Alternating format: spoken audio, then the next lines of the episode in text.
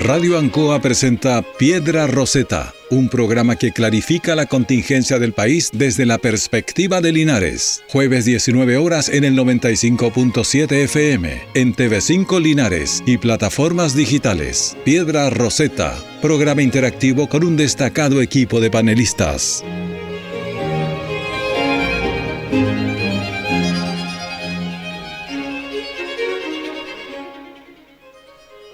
Muy buenas tardes, amigas y amigos de Radio Ancoa y Canal 5 de Linares.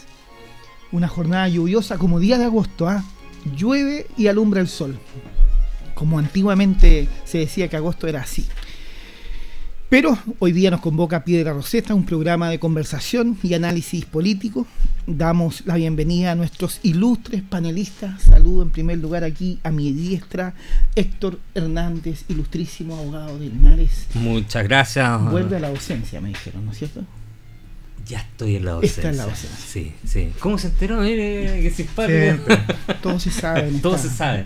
Bueno, le agradezco sus palabras y también un saludo cordial a todos los amigos, amigas oyentes de la radio en una semana más de Piedra Roseta. De la abogacía, como dirían mi amigo colombiano. Nos vamos a la arquitectura. Pablo Sepúlveda, bienvenido nuevamente a nuestro programa Piedra Roseta. Oye, muy buenas noches al panel, pero por sobre todo a toda la gente que no escucha Linares, a quienes se, se vieron afectados por el frente mal tiempo, ojalá que estén un poco mejor y, y este programa también está dedicado a ellos. Así es, un afectuoso Saludos para todas estas familias que lo, lo, están pasando mal y lo están pasando mal de verdad porque están eh, fuera de sus casas muchos. Mm. Afortunadamente hay muchas redes que se han ido activando de las familias. Eh, los albergues han disminuido bastante por el tema familiar de que se hacen cargo, pero también necesitan mucho apoyo, necesitan recuperar sus casas en primer lugar, sacar el agua de ahí y luego empezar lo que significa una reconstrucción. Sigamos saludando, volvemos a, a la abogacía. Marco Villagra, mi amigo, bienvenido.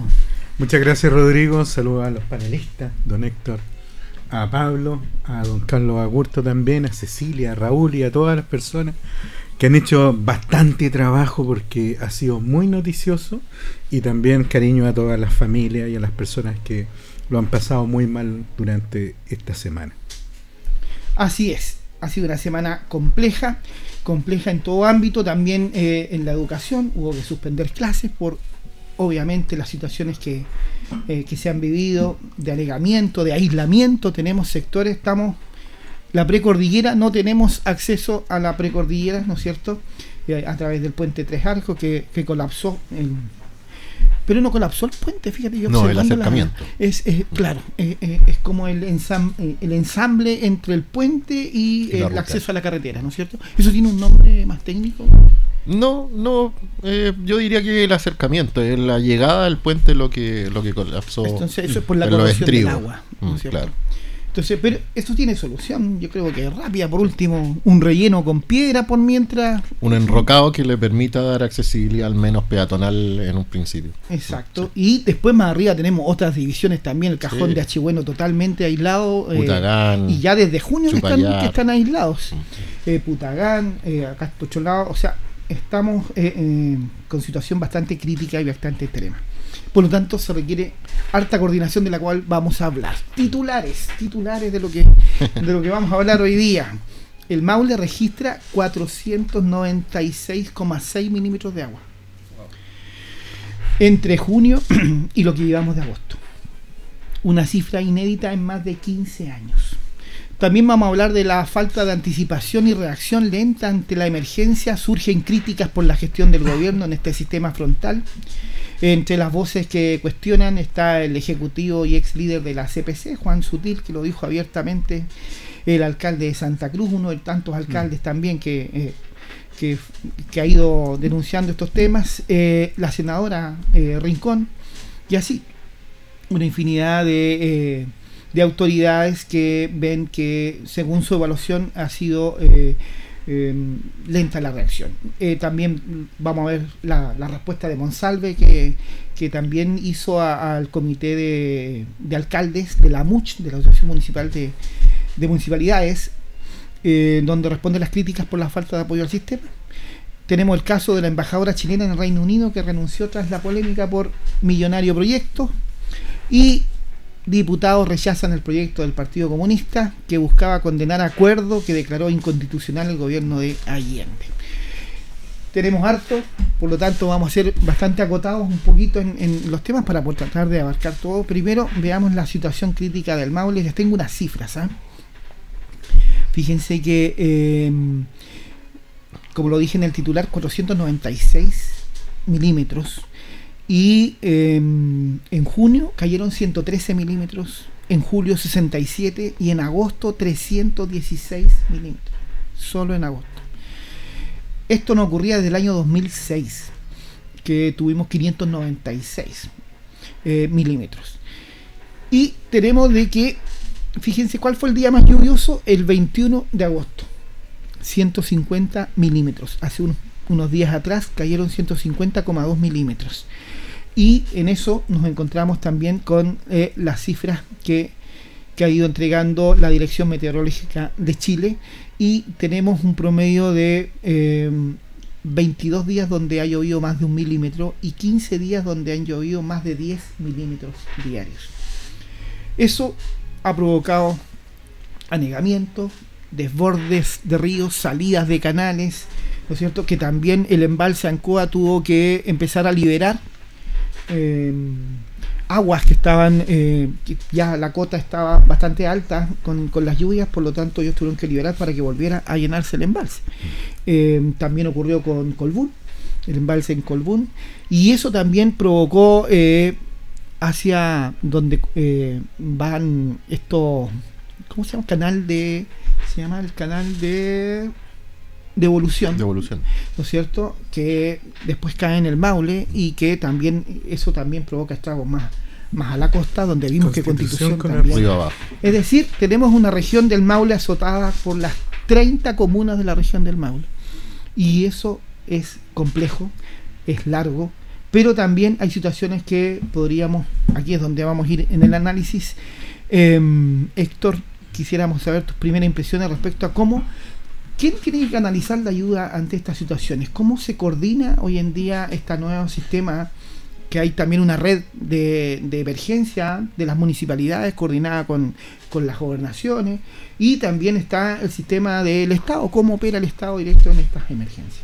Bien, bueno, eh, yo creo que el primer análisis que uno puede hacer frente a esta eventualidad eh, catastrófica de las inundaciones y eh, ligada a lo que pasó hace un mes y medio atrás, casi dos meses, eh, con ese otro evento, eh, una primera conclusión que uno puede sacar es que el Estado como tal ha fracasado en su labor de anticiparse a las emergencias y de dar respuesta posteriormente a las consecuencias de esa emergencia.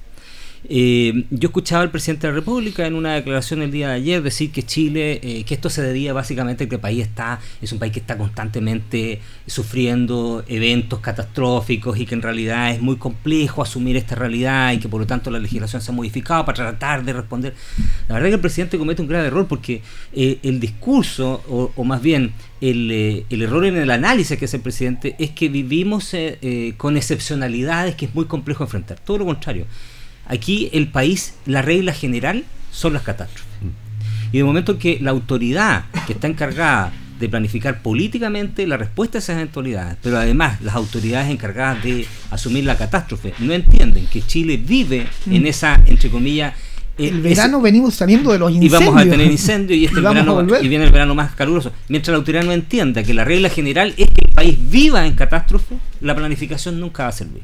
Porque aquí lo que se hace y lo que se hizo con esta famosa ley que modificó la, el, eh, digamos, el ONEMI y que hoy es Senapred, es una respuesta genérica, es una respuesta general para cualquier tipo de eventos, en cualquier le cambiaron un nombre. Claro, le cambiaron el nombre para cualquier lugar del país, en cualquier situación, y la respuesta siempre es la misma, es como un molde. O sea, hay, hay eh, inundaciones producto del invierno boliviano en el norte, la UNEMI funciona igual que como si estuviera er, haciendo erupción el volcán Chaitén en el sur. La misma respuesta, para todos lados. Y ese es el problema. Vuelvo a insistir, que la autoridad política y, la, y, los encargados de enfrentar la catástrofe estandarizaron la respuesta como si fuera una sola cosa en cualquier parte del país. Y no entender que son excepcionalidades distintas y que en realidad no hay excepcionalidad, sino que vivimos la regla general de las catástrofes que, y, y- y con esa lógica funcionar nunca enfrentamos adecuadamente las catástrofes. Marco- Eso es lo primero. Disculpa, eso es lo primero. Y lo segundo, definitivamente, que este gobierno demostró que es absolutamente inoperante para enfrentar las catástrofes cualquiera que sea. ¿sí? ¿Por qué? Y con esto cierro. Porque nunca tuvieron en consideración. Si esto nunca lo planificaron. Recuerda que llegaron al gobierno básicamente porque una cuestión casi circunstancial. Entonces, evidentemente eso les ha impedido hacer los análisis respectivos porque que el, el subsecretario le eche la culpa a los alcaldes, por favor. Si los alcaldes, mal que mal, son los únicos que han ido reaccionando frente a las catástrofes. Qué taxativo, ¿ah? Marco, tú has estado ahí adentro, has estado eh, coordinando cuando ha habido situaciones, te tocó en, un- en- en un periodo. ¿Cuál es su mirada respecto hoy día? ¿Se sigue con los mismos protocolos antiguos o, ha mejorado esto? Yo tengo una visión, eh, comparto parcialmente algunos de los conceptos que dice el Héctor. Eh, tenemos evidentemente un Estado que al momento en que tiene que enfrentar grandes catástrofes y calamidades que eh, se ciernen sobre un amplio y vasto territorio o que pueden ser elementos muy focalizados, eh, un Estado que tiene que entrar en estado de emergencia. Ahora la situación que ocurre es que cuando estamos en una situación de emergencia tiene que activarse un modo de emergencia, pero el país tiene que seguir funcionando de una u otra forma en los otros estamentos. Pero acá vemos cómo se vuelca todo el Estado, eh, y yo incluyo, eh, me faltaron ver jueces nomás discutiendo este tema. Pero eh, me resulta siempre muy llamativo que eh, tanto eh, miembros del Congreso Nacional estén opinando sobre desastres nuevamente eh, y muchas veces desconociendo completamente las fórmulas de operación que tienen eh, el sistema de emergencia, que debiera ser también muy independiente de lo que pasa con los gobiernos de turno. Porque nosotros lo vimos, a propósito también, eh, y me acordaba de aquellos programas donde fustigábamos el manejo de la pandemia por, con- por el gobierno del presidente Piñera y donde señalábamos que esto no fue un meteorito así fortuito que se desprendió de algún lado y que cayó y que era estaban todos los Fustigábamos, fustigábamos de mucho, ah, porque yo no, no- no rec- no recuerdo fustigado en la Bueno, reacción. ¿quién ¿Estás es- de acuerdo con la gestión de Piñera? quién- no? quién- en, en esa materia eh, es en, ese momento estaban todas las alertas puestas. Eh, sí, pero no, no, no, no. Yo te digo, ¿en, en qué sentido? En que eh, siempre se estableció que esto fue un evento muy fortuito, sobre el cual no había ningún tipo de control y que no se podía hacer nada más que todas las medidas extremas a las cuales finalmente terminamos paralizando el país. Pero es que ese sí fue un evento Claro. extraordinario. No, una no pandemia después, después de 102 años, o sea, Bueno, disculpa, la última pandemia no, fue en no, no fue 1999. extraordinario. Pero ¿en qué sentido Perdón, no fue 1912. extraordinario? No, no fue extraordinario. ¿En qué sentido? Estaban todas las alertas Sí, establecidas es que respecto lo que pasa es que es, No, distinto que existan las alertas Sí. a que tengas los mecanismos para poder atender la crisis. No, no, pero sí estaba. no, no, no habían vacunas, Marco. No, no, no, vacunas. Pero esa es una segunda parte. Por eso. Pero esa es la Pero parte más al importante, ¿no? No, no, no, no, si tú no sabes parte- cómo enfrentar una situación, es difícil, más allá de que tengas todas las alertas, que es distinto a lo que Es pasa ahora. muy distinto Porque que tú tienes ahora. experiencia. No, no, no, no es muy distinto. Pero como que no, Sí, porque ahora país tiene vive experiencia. pero, no, no, no, no. Inundaciones hemos tenido toda la vida. Santiago recuerda el año Pero es 90, evidente, 92 pero hoy día Santiago. tenemos, Los tenemos de- de- sí, pero hoy día tenemos, pero hoy día tenemos una sociedad, un desarrollo urbano, tenemos algo muy distinto a lo que existían en otros tiempos, ¿En qué sentido? Que tenemos un desarrollo urbano distinto. Pero acuérdate, o sea, ver, hoy día la afectación, pero- no, no, eh, la afectación, por ejemplo, que tú tienes en la, en la cordillera es porque hay una explosión urbana derivada de muchas viviendas que están en ese sector. Sí, pero es que ahí yo, yo creo que tú estás mezclando dos cosas en, en- en la reflexión, porque fíjate que lo que pasó con, con la pandemia es un caso muy excepcional porque no se sabía cómo enfrentar el problema. Se supo previamente cuáles eran las condiciones, pero no había no habían vacunas. Nadie sabía si las vacunas fu- funcionaban o no, con certeza. No, se, no sabíamos cómo esperar. Acuérdate que en un principio habían quienes decían que había que lavarse las manos con cloro. Hab- digo- eh, eh, habían diferentes formas que Sí, pero esto- esto- autoridades por doquier dieron Pero como alternativas. Sí, pero todo esto estudio y todo lo que tiene que ver con el, el cómo se enfrentan los problemas de salud pública están estudiados hace muchos años. Solamente que son las decisiones políticas las que activan en un sentido o en otro. Pero volvamos al punto de la. Entonces, de- de eh, eh, no, y es solamente para de decirlo porque, porque es muy fácil, yo creo, y, y es muy simplista reducirlo a inexperiencia, eh, no tenemos, digamos, vivimos en un, en un sentido de catástrofe permanente. Sí, perfecto. Hagamos la declaración y vemos cómo nos va cuando eh, las personas necesitan mantener una cierta regularidad o normalidad frente a cómo se desarrolla el país. Que eso no fue lo que dije yo. Entonces, Yo dije que la planificación tiene que estar orientada Pero por a cierto, entender que el país siempre Y mira. Cernapred tiene, tiene protocolos, eh, estaba operando distintos tipos de estamentos y servicios en la atención precisamente de, la, de, de esta situación y resulta que esto es de los pareceres.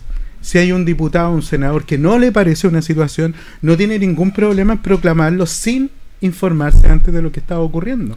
Imagínate que la, si- la situación que sucedió en Talca. Talca se inundó por completo en, en la zona del río Claro. Entonces, y esa situación uno podría decir, bueno, aquí hubo errores en la planificación porque hicieron un parque, hicieron una tremenda inversión pública, no se podía hacer ningún tipo lo que estaba pasando con las poblaciones en Curicó y en otros sectores. Entonces, ¿qué es lo que falló ahí? ¿La culpa es del que viene a resolver la emergencia o de los problemas de planificación urbana que se está construyendo donde no corresponde, donde eh, eso se ha dicho muchas veces. Eso, eso no le- yo no le voy a echar la culpa a este gobierno. Pero por cierto, y, y en algunos minutos, Eso, lo y por eso digo, otra cosa. e incluso, eh, y eso hay que evitar en, en el sentido del populismo, es decir, en estos sectores no se puede construir y si se está construyendo hay que rápidamente operar.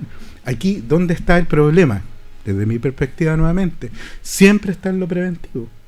Y en la parte que es preventiva... la obligación inicial de la CENAPRED. Por eso el artículo y en la de parte- ley y en la parte preventiva- prevención. Sí, y, planificación Y en para la parte preventiva, además, donde hemos fallado, que en aquellos lugares donde se establecen situaciones de riesgo, efectivamente tengan intervención. Lo que ocurre, por ejemplo, con el caso de los incendios forestales, donde tú tienes eh, asentamiento humano que están desarrollando la vida en medio de los bosques, eh, la pregunta es, ¿el problema es el bosque o el problema del asentamiento humano que está ahí? Y la autoridad que no hace nada frente a estas dos situaciones. Tenemos un experto, Pablo. ¿Qué fue Mira. primero, el huevo o la gallina? Las No, autorizaciones en, de... en biología yo soy bien poco experto, pero Aquí en hay, materia de, aquí hay harto elemento, bueno, como de igual, planificación urbana y todo sí, igual como abordaba Marco, en el sentido de que también hay muchos eh, sectores inundados que son parte de planes de urbanización que eh, si uno lo ve hoy día, dice, oye, ¿cómo autorizaron Claro. construir acá? Sí. Y está el otro tema de, vuelvo al punto inicial, ¿de dónde, nace la responsabilidad? Porque aquí hemos escuchado también que el Estado tiene un rol, eh, las municipalidades y su red de coordinación. Eh, hasta los parlamentarios, ¿tienen algún rol los parlamentarios en esto? ¿Tienen en algo que apoyar, llegar a su distrito? No sé. Eh, ¿cuál, eh, ¿Dónde están las responsabilidades en general aquí ante una emergencia? ¿Cómo, debería, ¿Cómo deberíamos operar? Aunque ya hay protocolos establecidos. Como lo dijo también eh, el subsecretario Monsalves, dijo, si, si, si los alcaldes no nos informan de, de cuáles son las necesidades y lo que está ocurriendo, entonces si hay un protocolo, según él, que tenía que llegarles la información de que tal comuna está en tal situación y ellos de ahí operar, eh, ¿cómo hoy día eh, funciona? Mira, yo, yo creo que primero hay que sentar algunos puntos o hitos de, de la discusión. En Chile hace bastante tiempo se viene conversando respecto al- a, la- a las situaciones de catástrofe que parece que eligen a Chile como su, su lugar predilecto. Sí. Recuerda que venimos del terremoto, maremoto, eh, el volcán Chaitén, Solo nos los, los aluvio- tornados. los- los aluviones en el norte, los incendios forestales. Entonces, ¿qué es lo que ha pasado? Y el Justamente cada como vez su lugar Claro. predilecto. Y el parece. Maule es como la entrada. cada vez que ha sucedido un, un- un desastre eh, climático o, o geológico en nuestro país, nos volcamos rápidamente a desarrollar planes para enfrentar ese tipo de desastre. Y resulta que el siguiente es distinto. Y después viene el, te- el terremoto y nos volvemos a desarrollar planes para los terremotos. Fíjate que en, que en Iloca, hoy día anda a ver dónde están los vías de evacuación de tsunami. Mm. Se olvidaron esos planes. Y cada vez son riesgos muy distintos. Hoy día, yo te pongo un ejemplo. Muy parecido, o sea, muy, muy vinculado a lo que está pasando hoy día. Si tú tienes a una ciudad por más de tres días sin agua potable es un riesgo gigantesco en muchas De ciudades de, Chile. Es un, un riesgo de salubridad importante.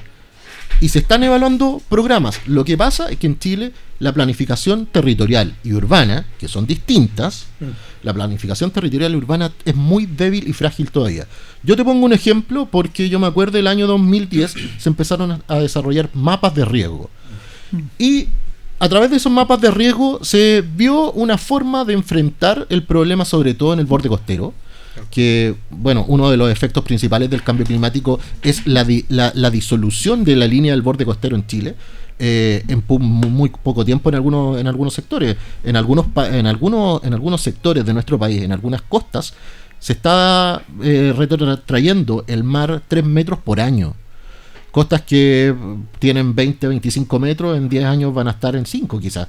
Y vemos como año a año las marejadas están llegando a sectores urbanos consolidados. Uno lo ve en Valparaíso, Viña. Todos los veranos nos estamos acostumbrando a que lleguen marejadas que ponen en riesgo eh, edificaciones que uno suponía que nunca iban a llegar.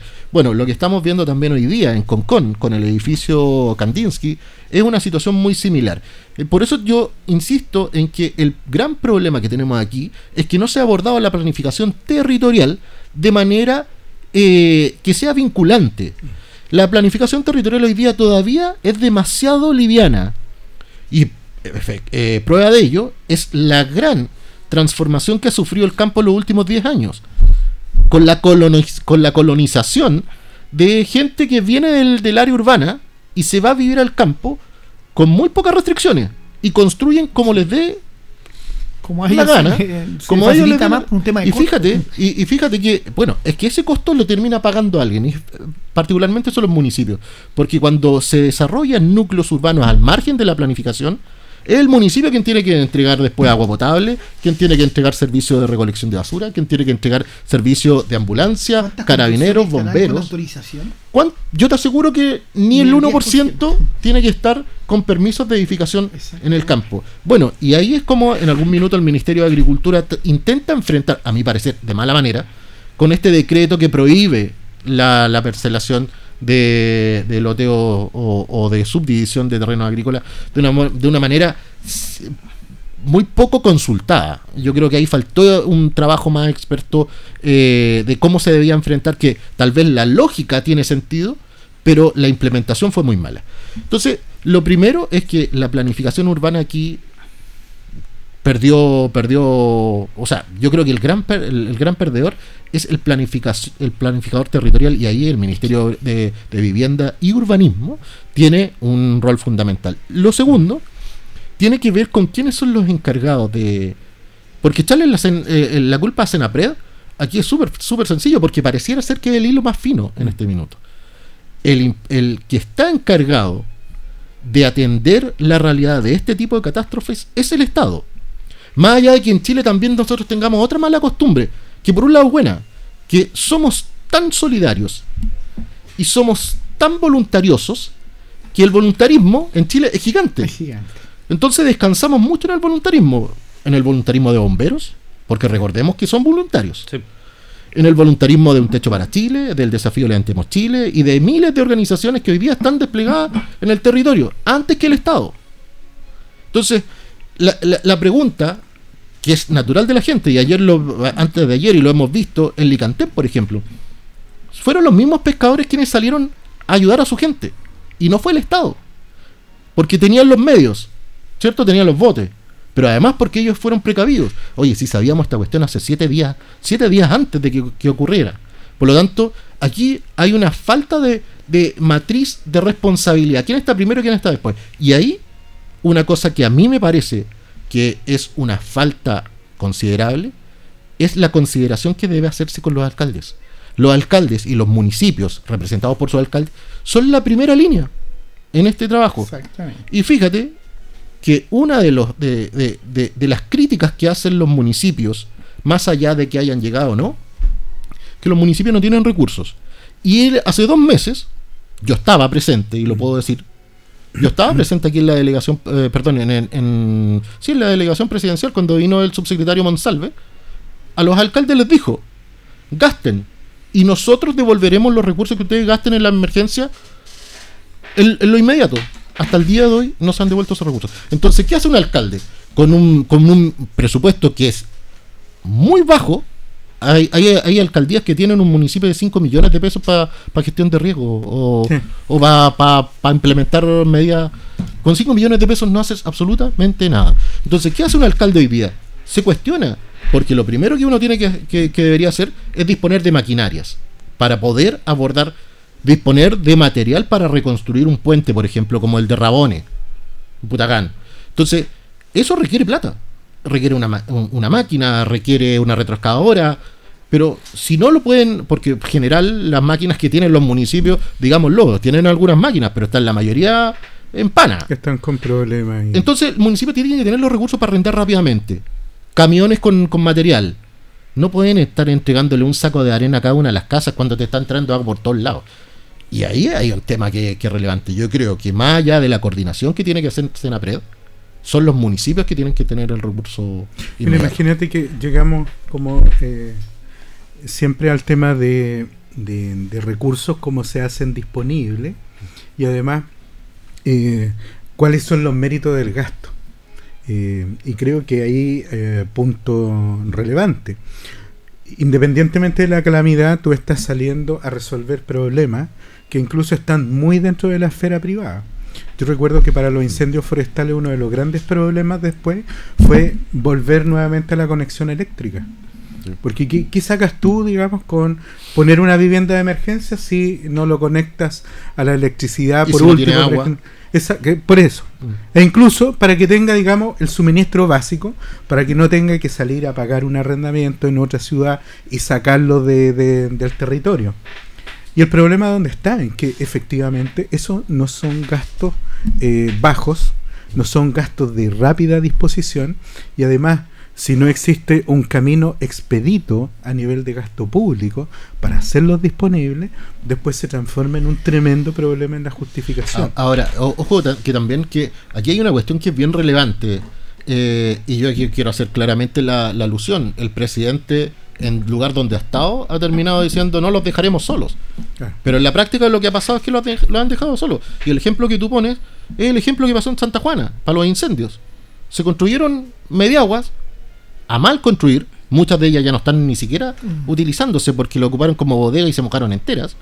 Y no se conectaron nunca a la electricidad y nunca se conectaron al agua potable. Entonces, no lo dejamos solos, no los vamos a dejar solos, es una frase cliché. Porque eso ha pasado en todos lados. Hace dos meses que tuvimos un sistema frontal muy parecido al del, al- al del día de hoy y poco y nada se ha hecho. Lo que sí debo decir es que los bonos sí llegaron.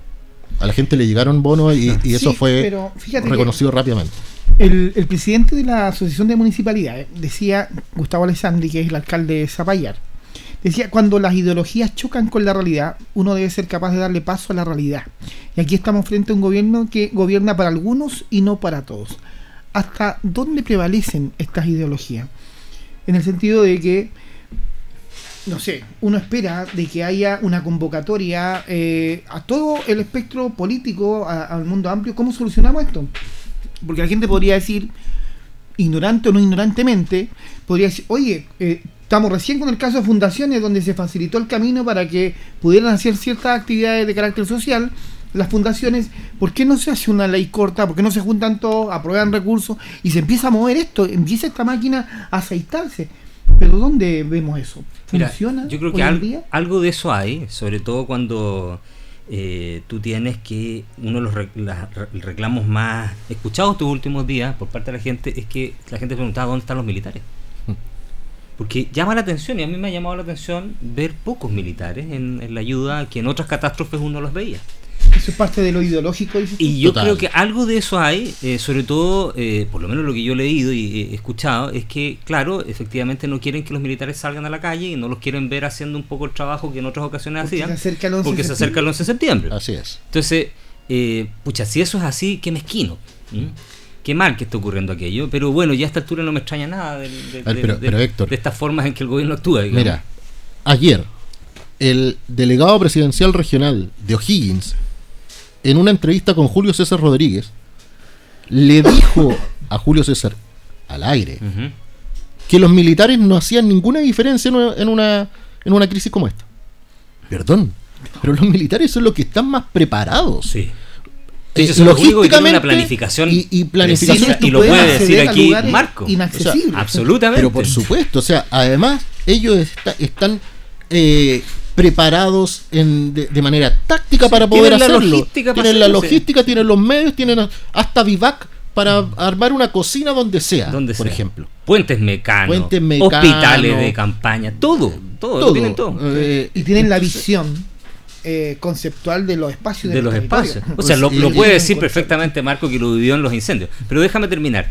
Eh, esa es una situación. Y lo otro, a propósito de lo que estaban planteando, eh, de lo que yo decía al principio, a ver, ¿qué es lo que yo veo finalmente? ¿Cuál es la ausencia que yo veo finalmente? Porque la situación de Alicante, que también la conocí, me tocó traba- eh, eh, trabajar en el, en el 2008, cuando fue la inundación del 2008.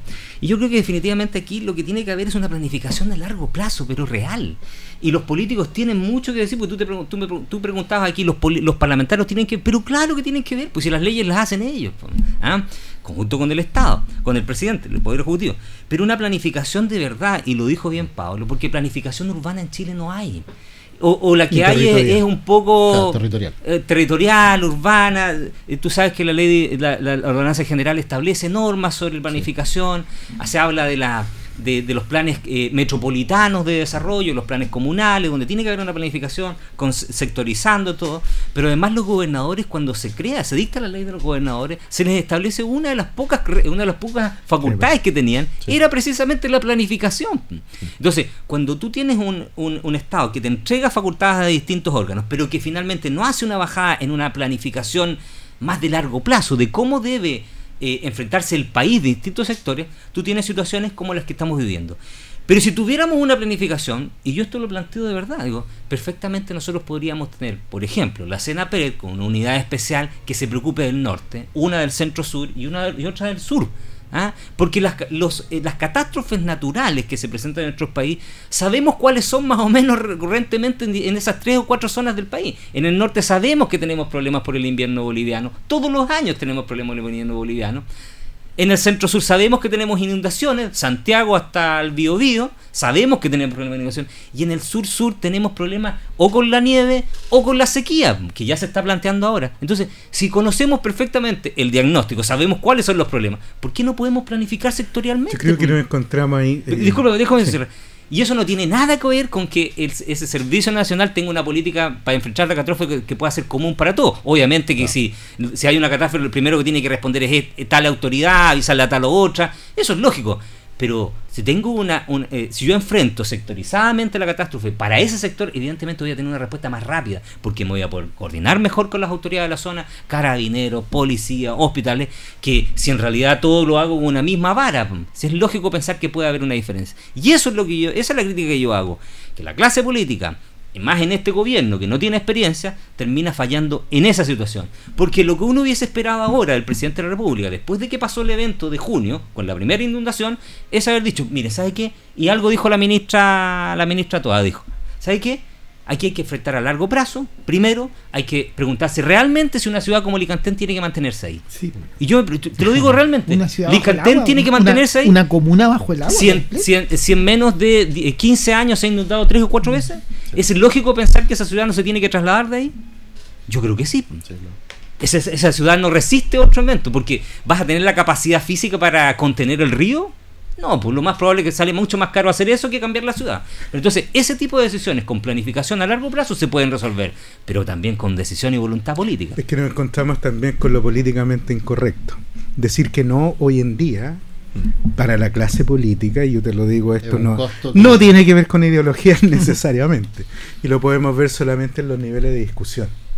Eh, y yo lo veo también en lo que significa el, el manejo de lo estructural u orgánico y lo que tiene que ver con lo funcional.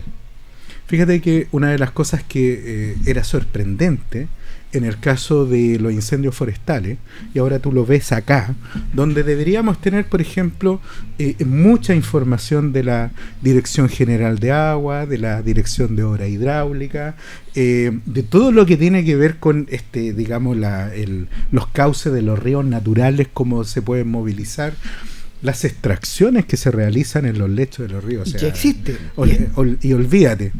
recién me estaban comunicando, por ejemplo, en, en la comuna de Longaví, donde se hizo extracción de áridos al lado de una población. La población, bueno, esto fue como una especie de piscina que se fue llenando y desbordó Inundó las litros y litros de agua. Entonces, eh, y la pregunta ahí uno empieza a decir, bueno, los organismos que tenemos, en la estructura y en la función, ¿están al día? Fíjate que eh, yo lo decía respecto de los incendios forestales en la CONAF. La CONAF durante eh, recién está en, el, en la transformación a un servicio público. Claro.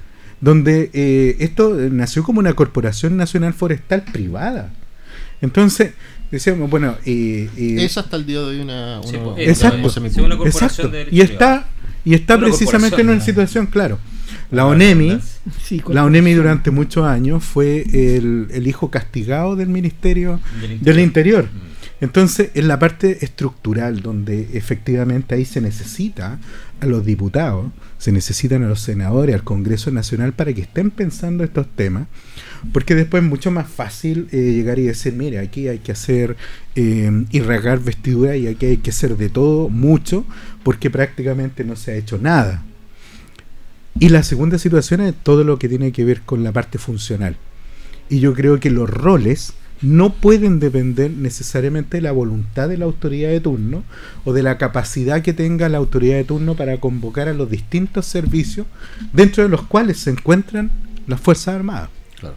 Porque tú no podrías decir, no, mira, sabe que yo lo voy a aguantar porque tengo que cuidar eventualmente que alguien se pueda sentir, no sé, eh, herido o, o- o al- afectado porque está algún tipo de servicio actuando. No puede ser. Esto tiene que establecerse desde un nivel funcional que sea lógico para enfrentar también las emergencias y después lo que viene con la las reconstrucciones, que ya estamos, y en eso coincido mucho con lo que dice Héctor, estamos reconstruyéndonos tanto y en tantos lados que finalmente estamos nuevamente haciendo una planificación de hecho en el territorio y en el sector urbano. Sí, pero ahí hay, una- hay un solo- tema, eh, es que solamente para seguir la línea con lo que dice, ahí yo vuelvo al tema ideológico, eh, en la medida que sigamos entendiendo que el ejército es el más preparado para, para enfrentar este tipo de situaciones, el- el- la materia psicológica, o sea, la, la materia ideológica en, en- en temas políticos va a seguir persistiendo. Hay un sector de la izquierda que no quiere en ningún lado al ejército. Para nada. Para nada. Porque acuérdate que, que- que el ejército no opera tan solo para ayudar a reconstruir o, o levantar casas o, No. o limpiar caminos. También eh, lo que... Y yo creo que lo más sustancial en lo que colabora es que le da seguridad a la gente. Si la gente no quiere dejar sus casas porque se las van a robar o porque les da miedo que entren a robar. Pero si tú tienes al ejército ahí, el ejército tiene que estar con armas. Porque eso es lo que genera el, el ejército, un, un rol disuasivo. ¿Cierto? Además del apoyo en la logística, pero el, el ejército, si tú haces un copamiento en un sector, tú le estás diciendo claramente a la gente, de aquí hacia allá usted no pasa. Ah. Por más que quiera entrar, usted no pasa. Ni, ni, ni para sacar las cosas de su casa porque esto es un riesgo, ni tampoco si es que usted quiere venir a tirar las manos. Y hay otra cuestión que, que- que es bien relevante y que a mí me parece que debería ser la discusión para adelante. Nosotros, y, y- y- voy al tema político, ¿qué deberían estar haciendo nuestros políticos hoy día? Es haciendo un llamado, ya a no discutir este tema, haciendo un llamado que se levante un plan de reconstrucción en el Maule potente y que sea una ventana incluso para el gobierno, para poder tener una buena agenda. Compadre, agarremos el presupuesto que tenemos, reenfoquemos nuestro presupuesto en hacer todas las obras que se requieran para poner de nuevo en pie, incluso en materia de fuerza de trabajo, va a ser tremendamente importante para nuestra región. Un plan agrícola, un plan de reactivación agrícola, de infraestructura, pero potente, y que nos permita elevar un poquito los estándares, incluso hasta en fuerza de trabajo en nuestra región. En eso deberían estar todos de acuerdo y, y- y- y dejar de lado la, la ideología y decir, compadre, esta es la oportunidad, veámoslo como una oportunidad para poder efectivamente cambiar los puentes que tenemos hace no sé cuántos años, pero si aquí el, el puente, el Ancoa 2, Sí. es un puente de una vía que es, Exacto. es- es muy bonito. O sea, a mí me encanta ese puente porque lo encuentro una alegoría, eh, pero El puente Trarco 1935. y el, y el puente Ancoa 2, el que También. está acá en Entonces, Ah, en el Guapi. en el Guapi, que entrada también de una Guapi vía. Sí. Todas es- eh, esas obras de infraestructura podrían servir para desarrollar un buen plan estratégico para, para la región y que a través de ello se dé trabajo, se haya inversión y que potenciemos de una vez por todas una transformación importante para nuestra. Yo escuchaba ayer a la- déjame, a la- agregar, déjame agregarte el punto, porque es similar a lo que tú decías, porque hay otro componente ideológico, no solo están las Fuerzas Armadas, están los privados. Porque yo me pregunto, vuelvo a insistir con esto de la planificación, ¿cómo no va a ser posible, habiendo vivido tantas catástrofes, que tengamos que analizar con proyectos, con que lo vamos a ver, con que no los vamos a dejar solos, la respuesta después de la emergencia? ¿Cómo no va a ser posible que nosotros planifiquemos una adecuada respuesta a la emergencia posterior? Con casas, por ejemplo, con empresas que estén en un listado, cosa que llegar y decir, tales empresas tienen las casas listas, tales empresas tienen la logística para levantarla, tales otras tienen la logística para levantar caminos, tales otras para levantar el tendido eléctrico, tales otras para hacer el tendido del agua potable. ¿Cómo no va a ser posible que el Estado planifique, se anticipe esta situación cuando esta emergencia la estamos viendo siempre? Entonces, aquí vuelvo a insistir, hay inoperancia respecto a la planificación que hace la autoridad política, en todos los gobiernos, pero que- precisamente en este. Y con esto termino. Porque coincido, coincido con lo que tú dices. Porque este tipo de situaciones son las oportunidades para plantearse las preguntas difíciles. Yo ya les dije de lo del Icantén, pero les vuelvo, les planteo otro tema. ¿Cómo es posible que tengamos una sola vía en este país y todavía no tengamos una vía por la costa o por el o por la cordillera? ¿Cómo es posible que se corta una emergencia, el puente, lo- los cimientos del puente sobre el río Maule están ahí horadándose y si se cae, se corta Chile? ¿Cómo es posible Bueno, que nos tenemos el puente No, Colbún. si tenemos- tenemos- el bueno, ahora tenemos el puente Ahora lo tenemos. Ya, ahora. Pero ¿cómo es posible que no tengamos otras vías de, que conecten el país? Pues esto ya... A ver, y, una de las razones, y con esto termino, una de las razones por qué Perú nos está adelantando tanto en el continente, y esto es una cuestión ya más geopolítica, porque tiene que ver con nuestra capacidad de enfrentarnos eh, an- ante el futuro, al nuevo, el nuevo mundo que se está creando, es que los peruanos están planificando y, y yo lo he elegido. Los tipos dicen, aprendimos lo que hicieron los los chilenos, dicen. Ellos dicen, te lo dicen, nosotros estamos haciendo lo mismo que los chilenos hicieron en los 90. Hasta mi ley está diciendo, nosotros vamos a hacer lo mismo Ya. que hicieron los chilenos No, no, con la yo creo planificación. ya, Yo, sé que no te gustó la, La- la- no, yo sé que no te gustó, Ay, ay, ay. pero vuelvo a insistir. Mira, yo tengo nosotros nos tesis. quedamos paralizados en infraestructura, nos quedamos una- paralizados en tengo una planificación. tesis con la mi ley. de Marco. Bueno, pero, eso, pero eso es tesis otro tema. con Pero para cerrar, el tema es que falta hacer esa planificación y esa mirada a largo plazo que Falta coincide con lo que tú dices, Pablo. No, es que yo, mi, mi tesis con mi ley es que demasiado parecido a Galtieri. Y ustedes saben que Galtieri le andaba, eh, andaba ofreciendo guerra a todo el mundo. Y ocurre lo que en muchos casos. y Pero esto- no va a ser presidente, aunque Bueno. muchos quieran no va a ser presidente. bueno, pero eh, voy al, al tema que, que, que Pablo estaba planteando, que me, me parece que eh, en, en términos de, de lo que viene es la realidad. Yo escuchaba a la gobernadora regional que decía eh, los daños en infraestructura están sobre los 55 mil, quizás ya vamos sobre los 66, 60 mil millones de O pesos. sea, casi el terremoto. O sea, estamos hablando de una, de una locura desde el punto de vista de, de los daños, las pérdidas materiales. Son cuatro casos convenios. Son Por eso, y, y, y, y te, y te podríamos, y, y podríamos establecer más, más todo lo que estaba pendiente en materia de infraestructura en la región del Maule, claro que se podría hacer un plan Maule. Ahora, ¿dónde están las eh, Las autoridades. dónde están nuestras autoridades eh, precisamente generando esta y los información? políticos locales. Y yo, Bueno, hay algo de eso que sí que está- se está haciendo. Ya. Yo tengo certeza de que han habido conversaciones cruzadas entre representantes políticos de ambos sectores que están evaluando esta cuestión para ir como, como, como una Como fuerza bloque. conjunta. Como y no tan solo el Maule, porque acuérdate que estas, estas son tres regiones. Bueno. Es el Valle Central de Chile Sí. el que está en esta posición. El De hecho- granero de Chile. Así es. De hecho, yo siempre creo que nuestra división y distribución geográfica y la forma como estamos divididos hoy día no- está no pésimamente establecida. sí. Y además porque eh, estamos en una, en una suerte de competencia entre regiones para la llegada de recursos públicos. Entonces, junto con los planes, los programas, eh, postulen a proyectos para poder desarrollar muchos de estos planes. Nuevamente seguimos con la situación del centralismo y estos son como situaciones que no tienen una solución porque volvemos nuevamente Ahí es donde hay que cambiar la la, cabeza. la matriz porque, insistimos, tú lo acabas de decir, lo que hemos hablado otras veces, o sea, no puede ser que esta reconstrucción signifique, oye, postulen a tal proyecto, es que van a estar los recursos ahí. No, esto tiene que ser una asignación. No Claro. tiene que ser concursable. No, tiene que ser concursable, tiene que ser, el diagnóstico es claro, Sí. y no nos vamos a demorar mucho en, en diagnosticar, ¿no es cierto? Porque somos expertos en diagnosticar, pero las soluciones tienen que llegar con medidas concretas. Y fíjense que también eh, dentro de, de esta etapa involucra un mejoramiento en el tema de, de la de la matriz eh, laboral. O sea, esto también genera, genera un movimiento eh, donde se, inclusive las mismas personas, a veces lo- los mismos damnificados entran a trabajar Claro. en, en estos proyectos. eh, involucra reactivar, nosotros vamos a tener una, una agricultura que está destrozada, ¿no es cierto? Eh, inundada, gente que te- ya tenía plantado y gente que iba a plantar y Los que, y que números va a no plantar. son buenos. Entonces, eh, estamos golpeados por eso. Va a haber que hacer un tremendo eh, trabajo en ese sentido y también eh, diagnosticar realmente con las personas que realmente están afectadas, porque también sabemos que aquí algunos se suben arriba de, de- de los vehículos de, de- la reparación en el sentido económico y no, no son no son los, los Sí, reales. hay, hay tres ejes que, que hay perjudicados, que- ¿no es que hay que enfrentar. Primero, la reconstrucción de la infraestructura. La infraestructura Segundo, la, el, el- el apoyo al sector agrícola, porque los campos están totalmente Inundados. inundados y, y no tan solo inundados por agua, por barro, hay que hacer eh, mejoramiento de, de- de suelo.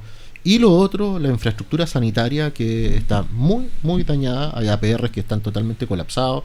eh, eso hay que hacerlo. Y un último programa también de rehabilitación social. Eh, hay muchas personas que lo perdieron todo. Hay personas, yo, yo he estado en contacto con gente de acá de, de La Chigüeno. Hay gente postrada en este minuto. Hay gente que perdió lo poco y nada que tienen, que le ha costado un, un esfuerzo gigantesco.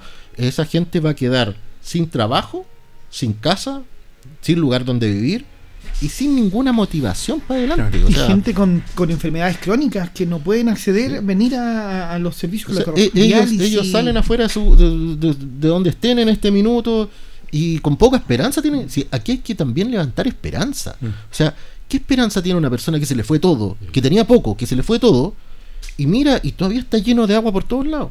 Entonces ahí también que hay que hacer un trabajo psicosocial con esa persona, apoyo y, y ojalá que el Estado demuestre gestos que generen esperanza. Eso es lo eh, es relevante, porque aquí yo siempre he pensado mucho que las energías son importantes en lo que uno haga, aunque uno de repente sea muy matemático o sea muy estructurado, pero las energías en todo ámbito de cosas son tremendamente relevantes. Si mañana nosotros vemos al gobierno de la mano con, con la oposición enfrentando esta cuestión, dejando de lado las discusiones políticas, diciendo ya, ok, nos vamos a poner en un plan de reconstrucción del Valle Central de Chile. Todos juntos es un gesto. Algo de eso hoy día, porque ya se reunieron con Marcel. Yo te agrego un punto más. Eh, relanzar la política de embalse. Porque se ha discutido mucho estos últimos días, eh, incluso el presidente lo decía en su programa, que no eran necesarios los embalses, porque como no llovía, como estábamos de sequía, no era necesario, eh, cuestión que es un craso error. Eh, quizás no necesariamente los embalses, los grandes embalses que conocemos, pero sí eh, embalses de, menor, eh, eh, digamos, eh, cantidad de acumulación de agua, quizás embalses más pequeños, pero es necesario volver a restablecer esa política porque el país requiere volver, porque, porque estos eventos pueden volver a pasar. Esta situación del cambio climático, entre comillas, el nombre Nos que usted quiera darle, extremos, o- puede o darnos seco, situaciones como estas y fue en, en forma recurrente. Y hablábamos del tema a propósito de la sequía y hablábamos cómo eh, muchos países están trabajando en eh, carreteras hídricas. Perú lo hizo. Yo siempre menciono el caso de Perú porque efectivamente los tipos están haciendo las cosas mucho mejor y copiándolo un poco el modelo. Pero eh, si no queremos hacer carreteras hídricas, porque es un proyecto bastante más complejo que tiene una serie de otras externalidades, que es básicamente sacar agua desde los grandes ríos del, del- del Maule y del Biobío y llevárselas en, en- en- en- en, digamos en, en acueductos hacia el norte, bueno, hagamos políticas de embalses, ya sea embalses pequeños, de Una mediana red de embalses precordilleranos. pero aprovechemos de alguna manera y hay que relanzar esa política, porque además son políticas de largo plazo que demora mucho su construcción y eso es algo que la clase política tiene que ponerse de acuerdo finalmente que debe hacerse. Sí, bueno, ahí en el en tema de... Y yo quiero hacer una salvea porque generalmente se, se vinculan los sectores de derecha con una política rajatabla que están buscando construir embalses, pero también hay otra forma, el manejo integral de cuencas, por, Por ejemplo. ejemplo, sí. Eh, Que es una política soluciones basadas en la naturaleza. que tienen que ser colaborativas todas. Yo creo en los embalses, pero también hay que hacer un trabajo de una gestión integral de cuenca. Sí, y, no sé, eso coincido fíjate contigo. que, eh, volviendo a un poco al tema que comentabas del parque fluvial de Talca, Mm. bueno, el parque, el parque fluvial de Talca estaba diseñado para que fuera inundable, ojo con eso. Mm. Y el de Constitución también. Ahora, nunca se pensó que iba a tener una magnitud. Fíjate que el de Constitución está diseñado con un enrocado Sí, lo para contener. Que estaba Y, hecho, está pensado para que el agua pasara por arriba. Lo que hacía era mitigar el impacto, Claro. ¿cierto? Pero no, eh, eso está, se pensó pensando que iba a venir el mar el que iba a entrar, no el río el que iba a salir. Entonces jugó un poco. Pero imagínate que en los temas incluso eh, de los diagnósticos, hoy día Chile está con un, un problema de discusión respecto a los diagnósticos y en la atribución también de, de sesgos. Entonces es muy difícil cuando tú partes eh, con una visión prejuiciada eh, o incluso insultante para abordar un problema que quizás Mm. puede ser una solución global. Y eso nosotros lo estamos viendo todos los días. O sea, si tú puedes pegarle a un alcalde o un alcalde puede pegarle a la autoridad, se pegan sin ningún drama.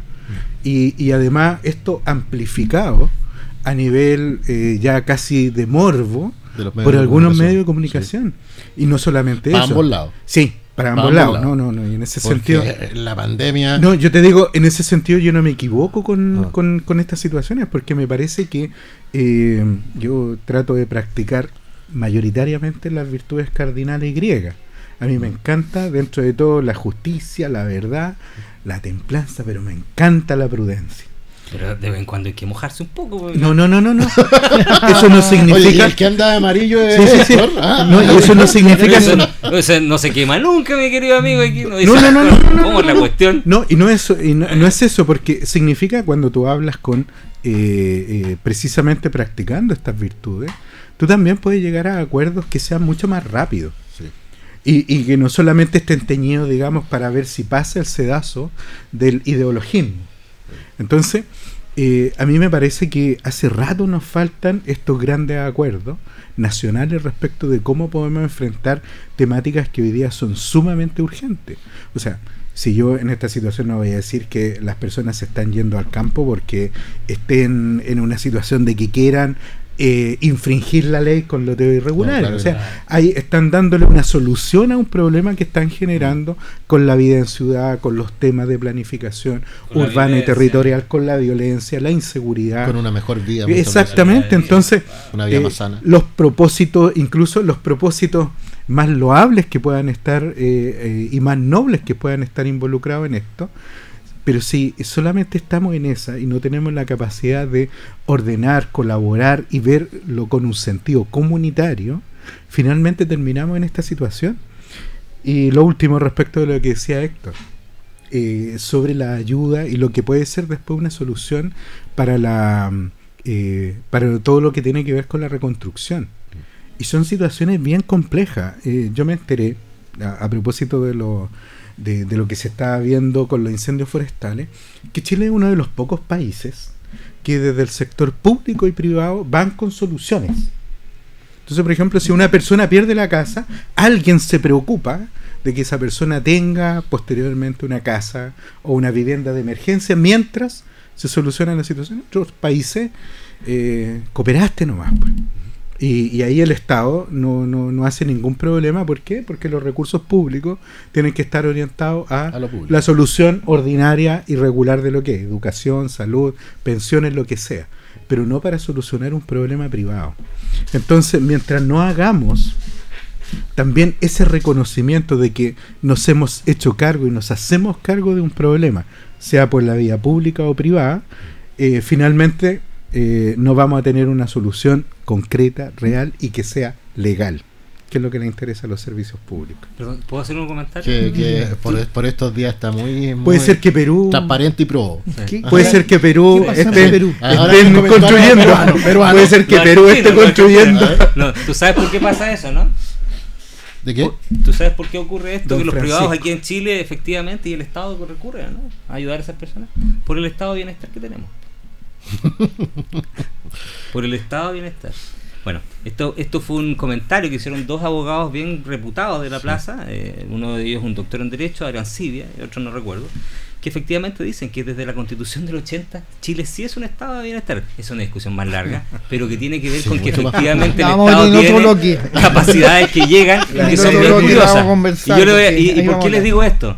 Porque Chile efectivamente es el único país latinoamericano. El otro nos trató de copiar fue eh, Perú. No, Co- eh, Colombia. Sí, Colombia. Yo, yo estaba esperando Perú. no, Colombia con los subsidios habitacionales. Ah, sí. Tú sabes que, que efectivamente Chile es el único país latinoamericano que tiene este robusto sistema de subsidios y tú lo conociste en, La constitución del 25. y que, entonces. y- No, sí, es verdad, mira, y que Chile ha sido un efectivamente tiene cosas bastante de- curiosas y cuando te empiezas a analizar el- cómo funciona el Estado, algunos te dicen, muy desde el mundo neoliberal, te dicen, oye, pero es que esto suena harto Estado de bienestar. Hemos exportado hartas ideas, como la AFP. el Y en, en- en. Colombia el- el- la, la materia de vivienda es una industria gigantesca. Fíjate Así que en, en Colombia, yo tuve oportunidad de estar en Bogotá hace tres años, eh, conociendo un poco la realidad de los ladrilleros. Sí.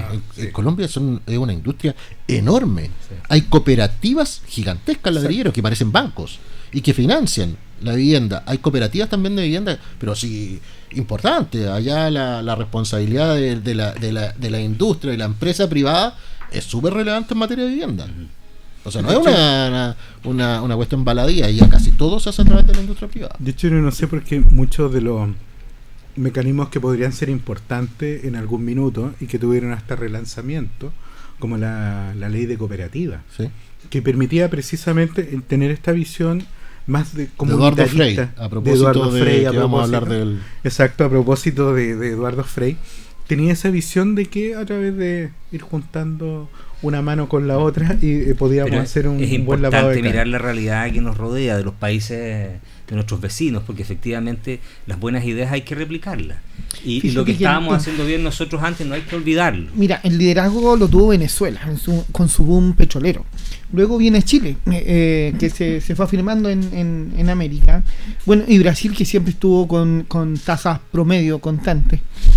Pero en, en- en esa, en esa explosión económica que involucró el- el- todo un sistema de, de urbanización en Chile, la- eh, el ordenamiento de las carreteras, el tema también de lo la estandarización de la vivienda. Si bien o mal algunas soluciones eran buenas, pero en promedio el, el acceso a, tú tenías acceso a A, a B y a C. Entonces, eh, el, el mismo sistema de, de AFP, que si bien o mal partía con una promesa que, eh, que no fue bien cumplida, pero nosotros hemos sido ejemplo para muchas, tanto leyes como acciones concretas en función del bienestar, como tú lo decías, eh, para que el resto de, inclusive Estados Unidos, viera en nosotros ciertas ciertas ideas que se podían replicar. Se han replicado en América Latina, se han replicado en Estados Unidos, se han replicado en, en- en Europa. Eh, entonces, eh, yo creo que nosotros igual tenemos que tener una mirada de, de que no tampoco todo se ha hecho mal, que se puede mejorar y que se puede seguir trabajando, se puede retomar a esos acuerdos que en algún momento se lograron para poder crecer. El tema es que somos un país chico y el beneficio del crecimiento se lo lleva a un grupo pequeño. Entonces, tú puedes decir Colombia, Colombia es un ejemplo, pero Colombia es dos veces y medio Chile, Claro. ¿no es cierto? Perú es dos veces Chile. Entonces, también allá se necesitan más manos, más empresas y la distribución de la riqueza de alguna manera es un poquito más equitativa. Oye, y en población Entonces- estamos cerca de Paraguay. Claro, nosotros No, tenemos no, 20 millones de de Ecuador. habitantes. Ecuador. De Ecuador, perdón, no, Paraguay. 20 que millones. Paraguay, Sí, Paraguay. es, es como Santiago en la región metropolitana. Claro. Uruguay. Entonces, entonces Uruguay. en esa magnitud, en, en eso también en- nos fuimos perdiendo, en el tema de los capitales, en el tema de los beneficios. Entonces, de alguna manera, eh, lo otro, el extremo, que cuando tú ves que un sistema ya empieza a colapsar, pese a que fue bueno en su momento, empieza a colapsar, viene el otro y lo tira para abajo completo con, con cuando dicen que quieren eliminar el capitalismo al 100%. O sea, entonces, esos extremos son los malos, son los que nos hacen mal porque está demostrado que la riqueza no se redistribuye en función del socialismo, ni del comunismo, ni de la extrema derecha, ¿me entiendes? Entonces, tenemos que lograr un equilibrio y tenemos que mirar cómo nos, nos afirmamos como país para poder reconstruirnos nosotros y avanzar. Esa es la conclusión de este primer bloque. Nos vamos a la pausa Todo intenso. Viene intenso, viene. Estuvo intenso no. Sí, y viene más intenso. ¿ah? Viene más Bre- intenso. Brevemente vamos a ver a la vuelta el caso de la embajadora, eh, ex embajadora, y el 11 de septiembre, exacto, y los 50 años del 11 de septiembre que están mezclándose con altas acciones y altas actividades en el mundo político. Vamos a la pausa y volvemos. Radio Ancoa, objetiva, pluralista, veraz, oportuna. Trabajamos por el derecho a la información, con libertad de opinión.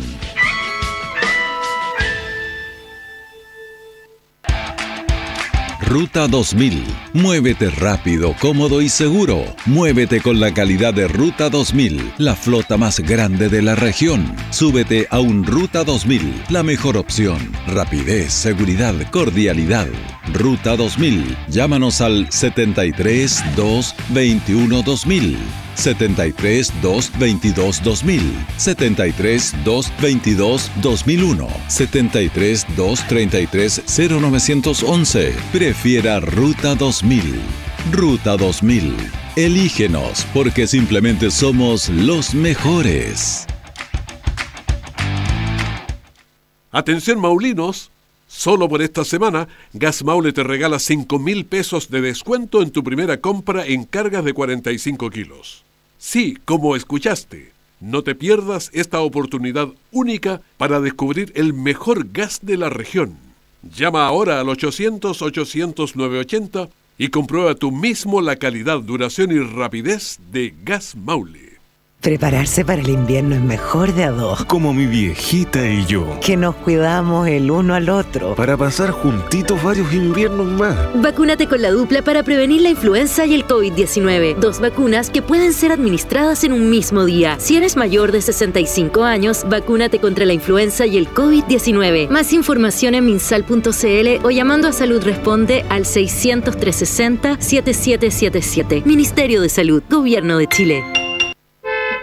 Atención Maulinos, solo por esta semana. Gas Maule te regala 5 mil pesos de descuento en tu primera compra en cargas de 45 kilos. Sí, como escuchaste, no te pierdas esta oportunidad única para descubrir el mejor gas de la región. Llama ahora al 800-800-980 y comprueba tú mismo la calidad, duración y rapidez de Gas Maule. Coaniquem presenta Campaña Nacional contra el Fuego Transparente. El fuego transparente es el fuego que hierve silenciosamente en todas las casas del país y que si no es controlado puede marcar la vida de miles de niños y niñas. Sí. El fuego transparente es el agua caliente del hervidor, el que se ha convertido en la causa número uno de hospitalizaciones por quemaduras infantiles. Por eso, únete a la campaña nacional contra el fuego transparente, porque el agua caliente también quema. Descubre más en coaniquem.cl. Coaniquem, todo por el niño quemado.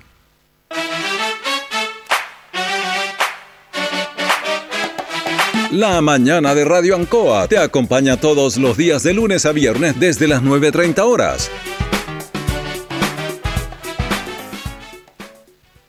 Se activa el código azul en la región del Maule debido al pronóstico de mal tiempo.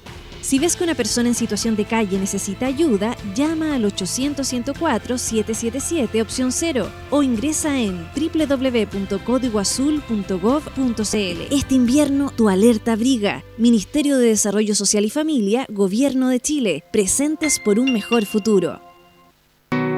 Siete razones para publicar en medios del Maule. Escucha con atención. 1. Se está desarrollando una campaña de empatía. Prefiero el Maule. 2. Empresas locales se están sumando a la campaña. 3. Porque llega a tu público objetivo. 4. La prensa local conoce mejor tu realidad. 5. Porque si publicamos fuera de la región, lo invertido no vuelve. 6. La atención será personalizada y no en un call center. 7. Porque si la región se une, ganamos todos. 7 razones que levantarán la séptima región. ¿Y tú ya sabes dónde publicitar? Yo prefiero al Maule. Yo prefiero el Maule.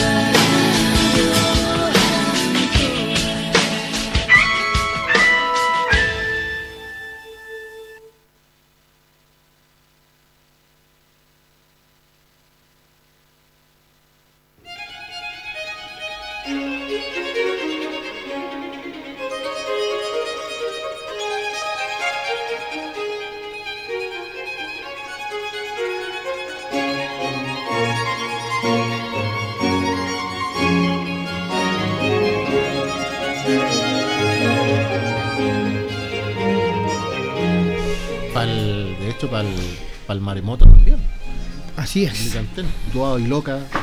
Licantén. Un saludo para todas las familias que están pasándolo muy mal. Licantén es la comuna que está bajo el agua en estos momentos.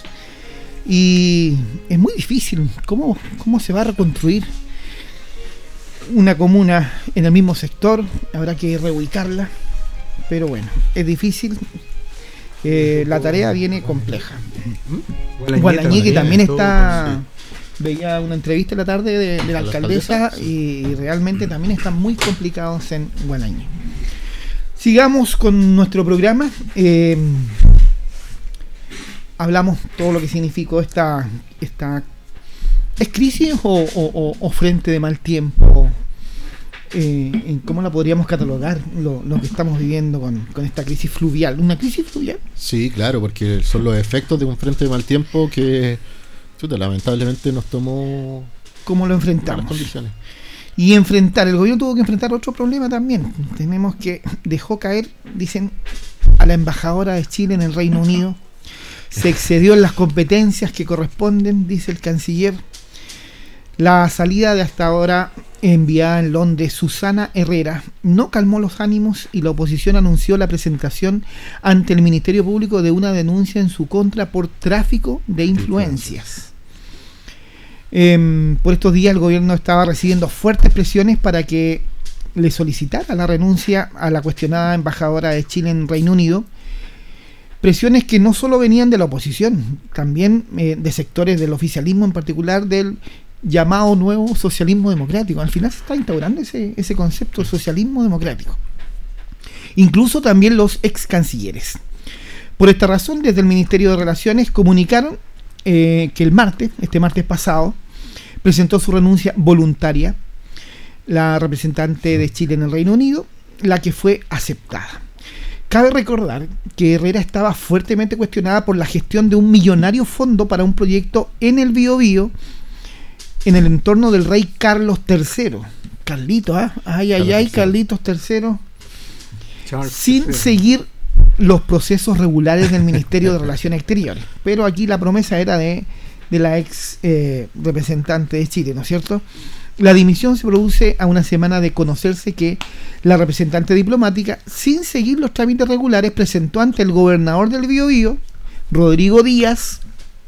¿Por qué conocemos a Rodrigo Díaz? ¿Por qué salió a flote nuevamente Rodrigo Díaz? Muy amigo de la. muy amigo de, la señora Polici, ¿no es cierto? Y en ese sentido, él le pidió que gestionara entonces a este gobernador un proyecto que incluía la construcción de un mercado de maderas, para el cual buscaba un financiamiento de 5 millones de dólares. 5 millones de dólares. Entonces los cuestionamientos nos hicieron esperar y comenzó a remecerse el piso hasta que cae definitivamente eh, la, la diplomática que de alguna manera eh, las presiones hacen de que ella renuncie. Ahora, renunció, le pidieron la renuncia, las presiones por un lado, por otro. Al final, ¿es pertinente hoy en día que estas situaciones sigan ocurriendo a nivel diplomático? Oye, tiene, tiene harto hilo que tirar esta cuestión, porque hasta el Kawin eh, uno podría tirar el hilo aquí. Mira, yo creo que aquí hay varias cosas. ¿eh? A ver, partamos por el Kawin. Ya. Según lo que se dice, ¿Qué nos va a contar? a la, eh, la, la embajadora Susana Herrera no hubiese salido si es que no estuvieran buscando un cupo a Giorgio Jackson. También. Giorgio Ja- Jackson ha manifestado en varias oportunidades querer irse a Londres a estudiar, por lo tanto le viene de perilla. Lo segundo es que eh, la, la embajadora eh, comete un error que no es un delito, a mí me da la impresión que no tiene que ver con eso, comete un error del cual... De se- ¿no? eh, eh, lo que pasa es que aquí, mira, eh, hay una cuestión que, que es muy distinto porque uno tendería a como vincularlo muy a lo que está pasando con el caso convenio. Eh, la embajadora, eh, de hecho, el, el ministro de Relaciones Exter- Exteriores, Frank Claren, señala claramente aquí no hay un delito, hay, hay un error y que tiene que ver con lo que venimos diciendo hace mucho rato. La gente que entró en este gobierno tiene mucha inexperiencia y es por eso que se caen. O sea, son amigos entre ellos y hay excesos de confianza y, y vincular, que se piden cosas. y vincular esto también con lo que veníamos conversando hace un rato, como la falta de experiencia en el gobierno, eh, se ve por todos lados. O sea, yo en la mañana veía al, al delegado presidencial de Curicó con una incompetencia que, o sea, yo no entiendo por qué estaba ahí frente a un reportero solo sin haberse preparado para poder enfrentar a un reportero que lo hizo bolsa. Bueno, ya, pero más allá de eso, yo creo que aquí la, la- la embajadora se pasó de revoluciones nada más, porque además es colega mía, es arquitecto, y fíjate que lo que hace ella es intentar coordinar un proyecto binacional de apoyo de una institución eh, del, eh, del Reino Unido, una fundación que es directa del, de- del rey Carlos III, y además vincula a una de las oficinas más importantes que hay en el mundo de arquitectura, Zaha Hadid. es. Entonces me da la impresión a mí que ella quiso codearse con un mundo que sobre el cual no iba a tener ninguna oportunidad más en su vida. Entonces, estando allá, vio una oportunidad gigantesca para su goce personal. O sea, por un lado tenía al rey, que entiendo que ahora es su amigo. tenías al rey, y por otro lado tenías a la oficina de Zaha Hadid, que es, diría yo, de las dos mejores Sí, arquitectos que hay en el mundo. Eh, entonces, claro, ella como arquitecto era la culminación de su vida, o sea, siendo embajadora, arquitecto, con un rey. O sea, ella quedaba matriculada en los anales de la escuela de arquitectura donde ella estudiado, eh, con una eh, piochita de oro.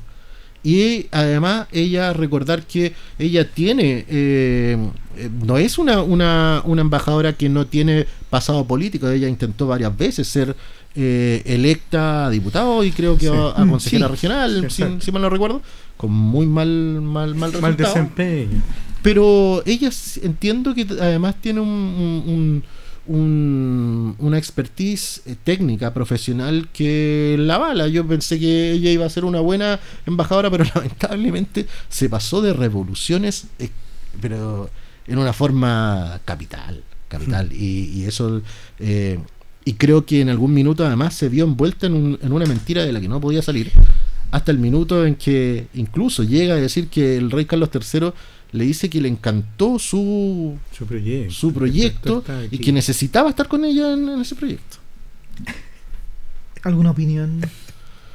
Yo, eh, yo hasta el minuto no he escuchado a nadie, pero salvo alguna alguna intervención que hizo la presidenta del Frente Regionalista Regionalista Verde Verde y Social. Social, Flavia Torrealba, que intentó hacer una especie de explicación de eh, a qué estaba apuntando esta gestión. Pero no he escuchado hasta el minuto a alguien que defienda eh, la posición de Susana Herrera. Es que el partido al cual que ella pertenece no es muy influyente. No, no, no, pero, en- No, pero no, era. Pero que incluso, no incluso uno podría Sí, decir, mire, eh, uno podría decir, mira, uno comete un error en estas cosas y, y pucha, se pasó, como tú decías, Sí, la se Perdón, pasó de Perdón, revolución. ¿ustedes, entonces- ustedes estudiaron en. Concepción? Yo en Concepción. No, Yo Concepción la- Santiago. en la Universidad de No quiero decir que el perfil de los penquistas, entonces. No, no, para nada. No, por ningún motivo. Ningún motivo. Entonces, bien. Ahí, frente- ahí tienen que defender Claro, ustedes la posición. Sí, frente- Nosotros dos somos. Grandes Somos próceres, allá. grandes próceres Es que además era un proyecto, apareciendo. era, era un Concepción, proyecto que iba a alojarse ahí Ah, y creo que las bancas o el resultado lo iba a pulir la señorita Polisi. Ah, y su Bueno, fundación, sí. no sé, pero Bien, un minuto Déjame- cerrar porque hay que pasar Sí, al tema de- más déjame hacer dos alcances. Un- lo primero es la prudencia, que es lo típico que tienen los, los diplomáticos, que aquí les faltó, evidentemente. Y sobre la- todo en Inglaterra. En Inglaterra, sí. Y lo segundo es, es lo que dijo el presidente Boric, que lo voy a recordar. Dice, en el Chile que construiremos no habrá lugar para los pitutos. Lo dijo el 6 de diciembre del Mm. año 2021. Eh, porque es de sentido común y regularemos el salario del presidente, ministro y parlamentario. O sea, aquí el presidente evidentemente se olvidó de todo lo que dijo para campaña, porque esto lo dijo el 6 de diciembre del 2021. Y en España, en Brasil y en Argentina también, y en Inglaterra En nombró a sus amigos. Y en México, Mm. en México. Cuatro amigos, cuatro que salieron mal en las elecciones, o sea, y en, y en embajadas que son fundamentales para Chile. La relación que tenemos con Inglaterra es de tal nivel. Yo solo les cuento una anécdota, que esto lo escuché el otro día. Cuando Inglaterra da su fuerza armada, la Royal Navy, da de baja una algún material de guerra, el primer país, al primer país que lo ofrece es a. Chile. O sea, ese nivel de relaciones tenemos con Inglaterra. Nuestra historia naval también está muy O sea, vinculada. nosotros, na- nuestra, na- nuestra armada nace de la armada Tenemos inglesa. hasta los mismos- Lord Cochrane. Y los Lord buques son de Cochrane, allá. todos, son de allá. Entonces, eh, o sea, o sea, es inexplicable que nombremos a una persona. Ya fue polémico cuando lo nombraron, una persona que tenía cero relación con la diplomacia, pero además ninguna capacidad demostrable en materia de, de relaciones internacionales o algo que lo vinculara, eh, que no es muy distinto a lo que está pasando con... Sabía Beatriz inglés Sánchez. porque había estudiado en Estados Unidos. Eso Mm, Sabía inglés, más- yo también sé. Sí. Pero la verdad que he visto entrevista en CNN y la verdad que, eh, como dice el dicho, mejor no, no aclares Claro. porque oscurece. Correcto. Bien. Quedan 19 días para la conmemoración de los 50 años del golpe de Estado. Otros creen que es el pronunciamiento militar.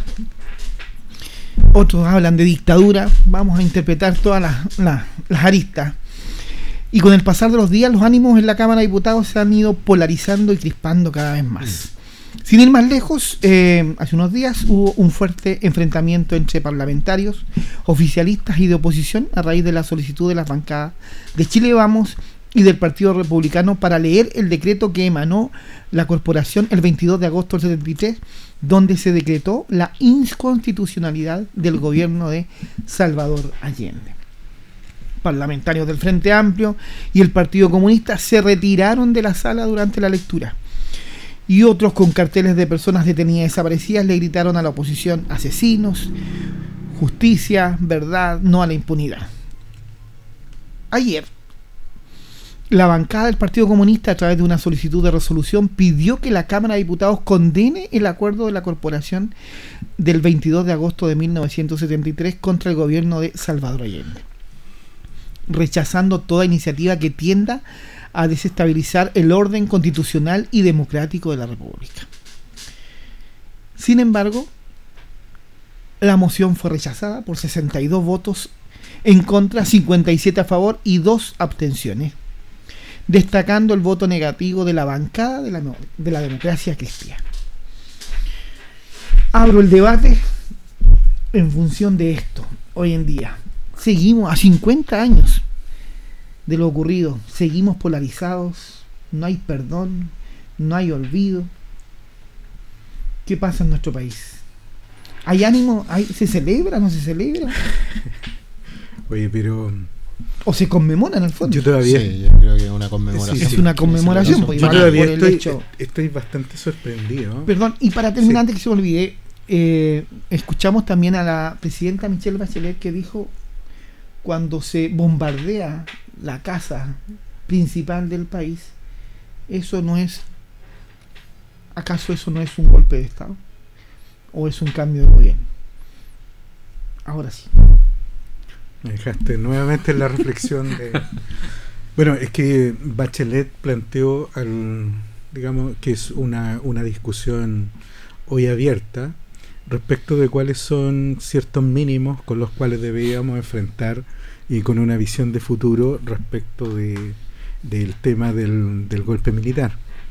Pero eh, más allá de estas situaciones, creo que el error fundamental o el craso error que hay en todos estos temas es tratar de eh, ver la historia con una visión que en la actualidad es muy difícil de, de aquilatar.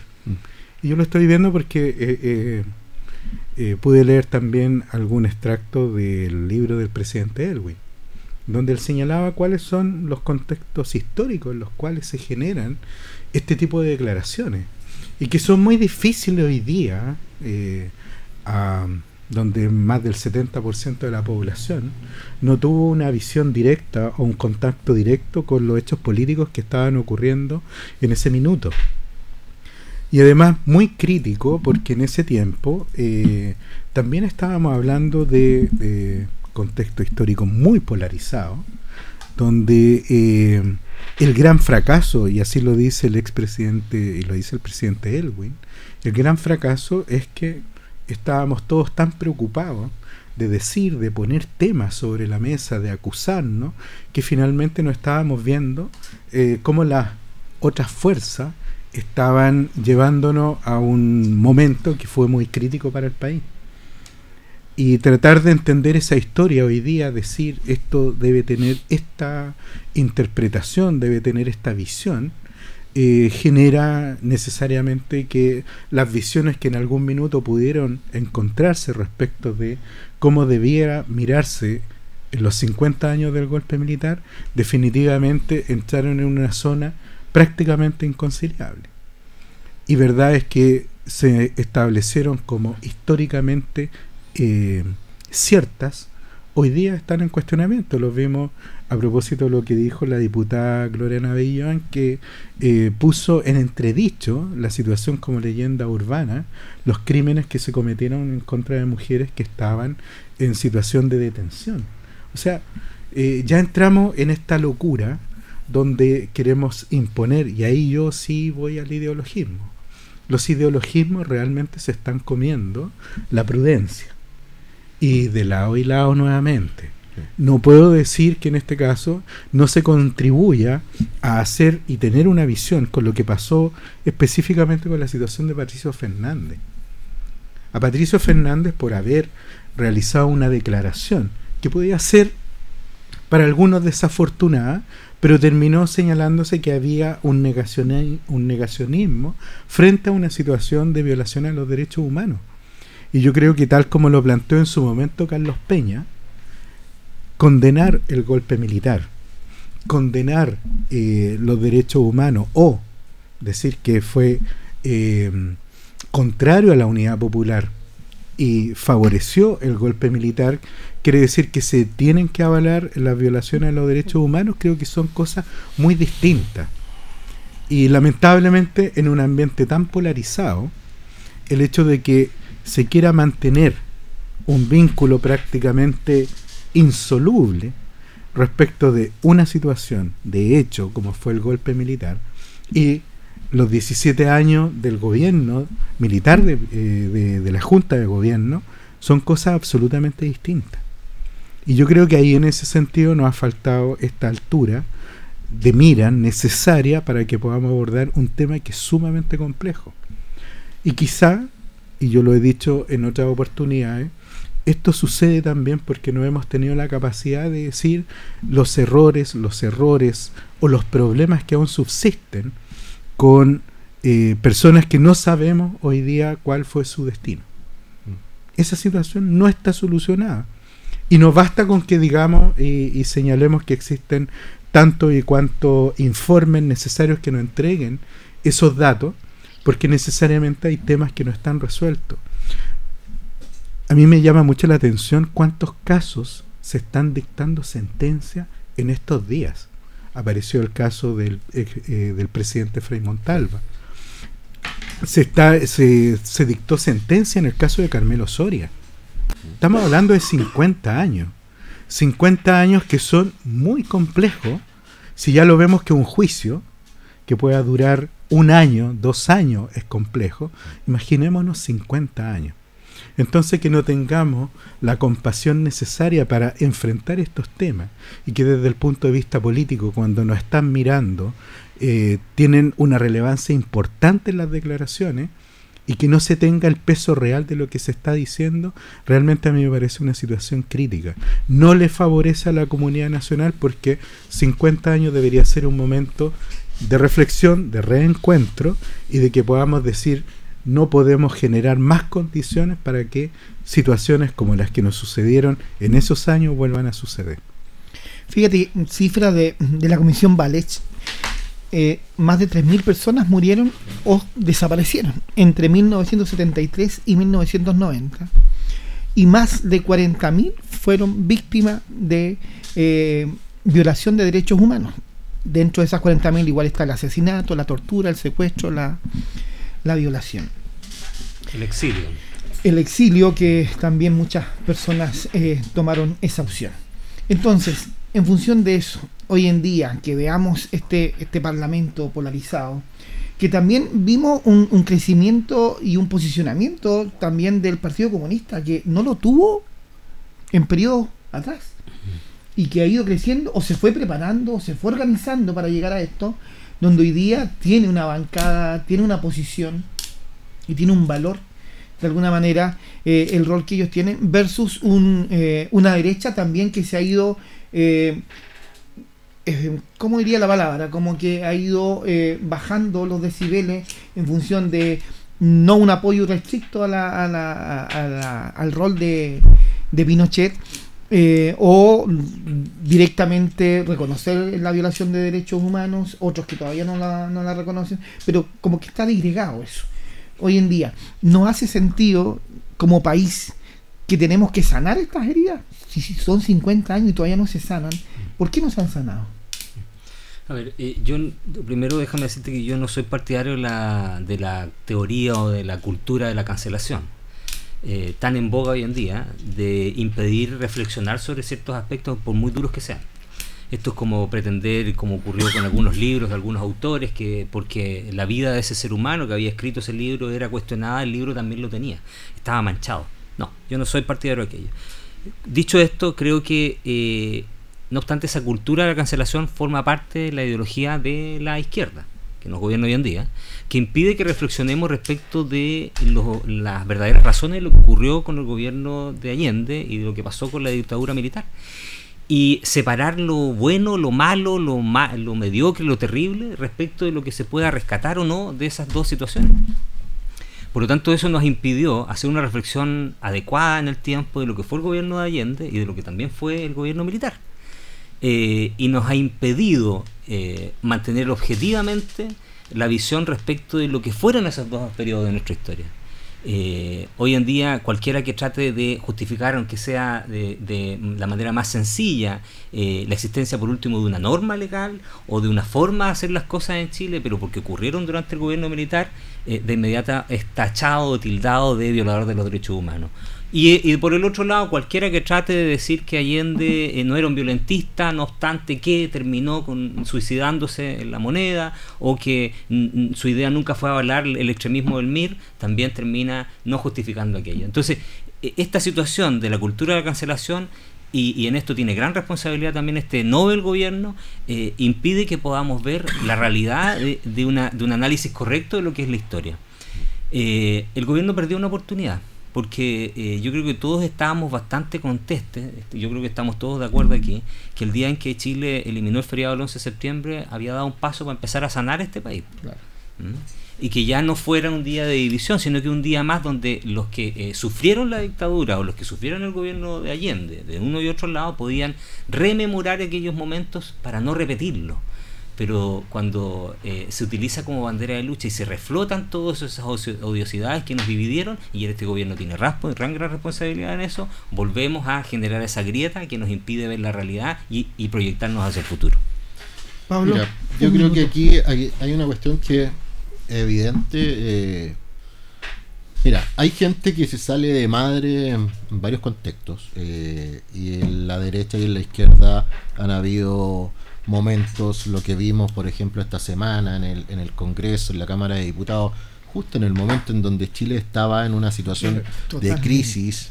eh, habla mucho eh, que eh, esto también tiene una componente ¿Dónde están las de- prioridades? eh, es, que, es que, mira, fíjate que yo siempre he pensado que nosotros no vamos a lograr dar vuelta a la página mientras exista una cantidad importante de políticos que tengan intereses involucrados de ambos lados en esta materia. Hay políticos que su historia política la han construido en base a estar a favor o en contra del gobierno militar o del gobierno del expresidente Allende también.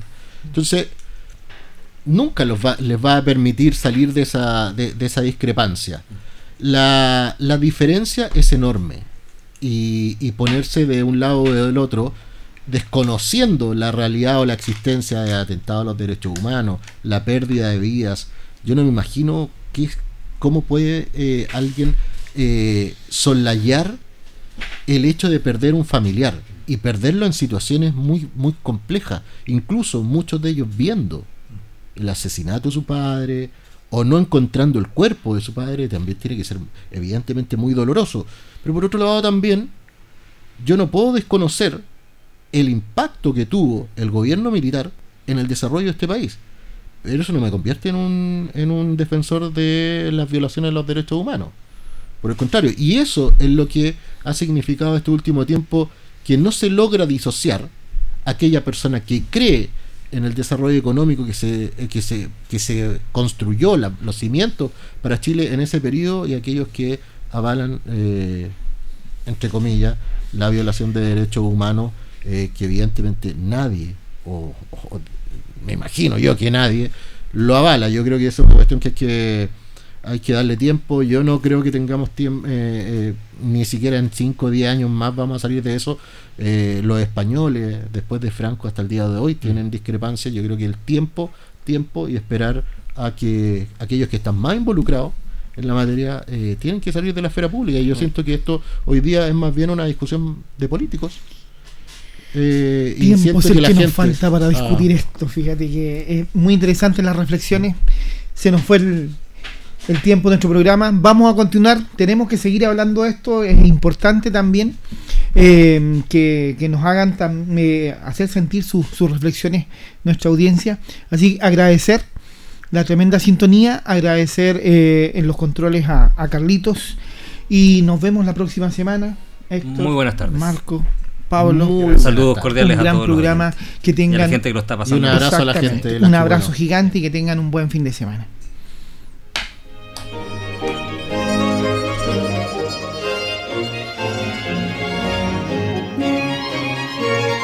Radio Ancoa presentó Piedra Roseta, análisis de la actualidad y la importancia de conocer el nuevo orden. Informarse es vital.